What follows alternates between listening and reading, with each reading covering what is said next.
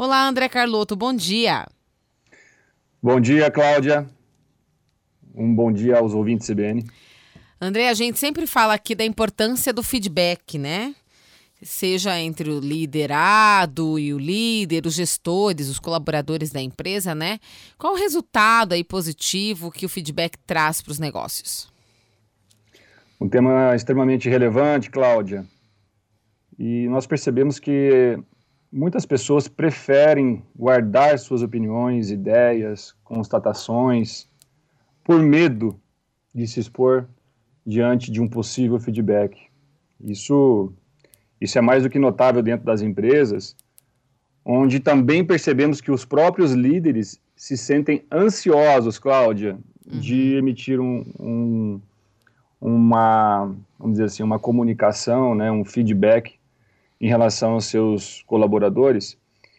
E pesquisas de, algumas pesquisas de, demonstram que os líderes eles se sentem vulneráveis na medida que eles trabalham esse esse tema junto aos seus aos seus parceiros, aos seus colaboradores.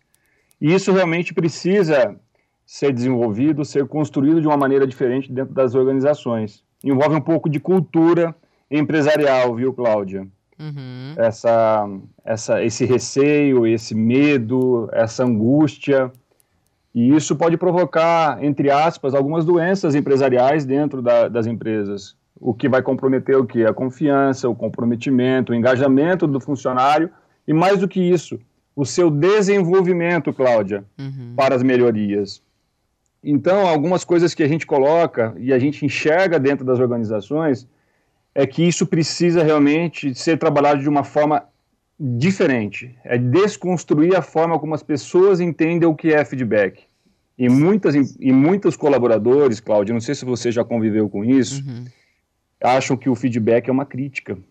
É apenas uma crítica. E não é, né? Não é. é. O feedback é você desenvolver comportamentos, é você trabalhar o comportamento do funcionário. O funcionário, às vezes, ele é, ele é contratado pela sua capacidade técnica, mas é inerente e é importante o colaborador entender e o líder entender que o feedback ele serve para construir a aprendizagem dos comportamentos necessários daquela pessoa para aquela função. Uhum. E isso demanda o quê? Transparência, Cláudia. Uma transparência, uma sinceridade naquilo que você está falando.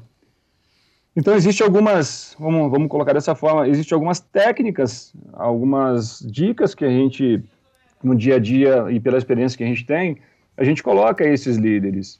Uhum. É, uma delas é deixar para fazer uma avaliação formal ao funcionário, uma vez a cada seis, é, uma vez a cada seis meses, ou um, muitas empresas fazem ainda uma, uma avaliação formal de performance a cada 12 meses, eu acho que não é condizente com o movimento que as empresas estão tendo, que o mercado está tendo. Uhum. A, a, né? As coisas estão muito rápidas e o funcionário ele precisa desse feedback mais pontual. Não ali na, no momento da emoção, mas é, construir um feedback claro, objetivo, deve ser algo natural, Cláudia. Uma cadência natural no dia a dia das empresas, tanto do líder quanto do colaborador. Tá ótimo. É o que você falou, esse intervalo muito grande, né? A gente pode ir fazendo isso também ao longo do, do, do, do tempo, né? Obviamente que é, as demandas diárias do, dos gerentes, dos líderes, são imensas. Mas as pessoas que precisam ser empoderadas, né? valorizar também os erros no dia a dia é importante porque é aquilo, né? O ditado já diz, né? É, errar é humano. Agora, o importante é você corrigir aqueles pequenos erros e entender de que forma que você vai construir de uma forma transparente com o funcionário essa comunicação dessa, dessas melhorias de comportamentos que ele precisa ter no dia a dia. Até o ponto de se tornar um hábito o feedback dentro da empresa. Uhum. Tá? E leve, né? Momento... Não uma e leve. E leve, uhum. E leve.